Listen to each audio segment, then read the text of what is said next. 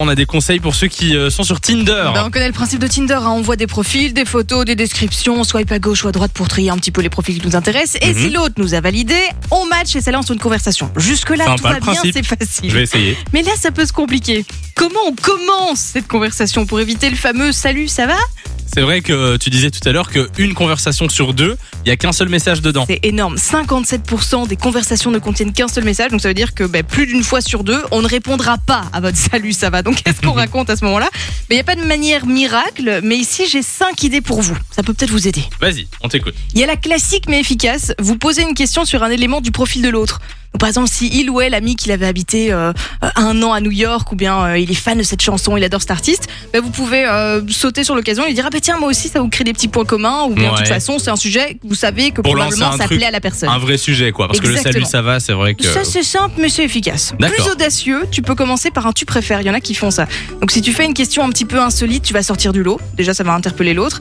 Et puis ça va vraiment révéler quelque chose sur la personne qui va répondre. Par exemple, tu préfères avoir plus de temps ou plus d'argent?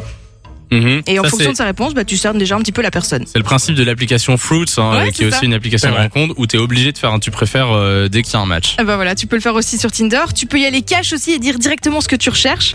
Au moins, on tourne pas autour du pot. Tu vois, si tu cherches une, une relation sans prise de tête, un plan d'un soir ou bien une vraie histoire d'amour, bah comme ça, vous verrez tout de suite si vous êtes sur la même longueur d'onde. Et il n'y a pas de raison que la, la personne ne réponde pas si elle est sur la même longueur d'onde, ça peut faire peur quand même, euh, genre euh, je veux me marier, tu vois.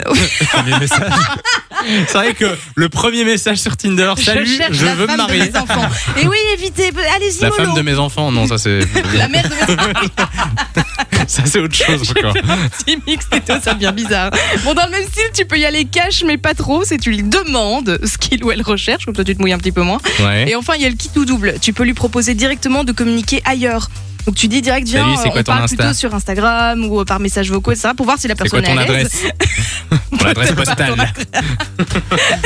Ça devient vachement flippant. Mais j'allais dire, ça c'est Kitoulou parce que soit ça va plaire, soit la, la personne va pouvoir prouver, bah, bah, vérifier aussi qu'on ait des vrais profils, que la personne existe vraiment, voir euh, un peu euh, bah, d'autres photos et, et comment on est dans la vie de tous les jours. Mais ça peut faire fuir aussi. Ouais, Donc c'est à c'est vous de sentir. Mais ça fait déjà cinq oh, méthodes un petit peu différentes que le salut, ça va? Ok, vous n'aurez peut-être pas de réponse.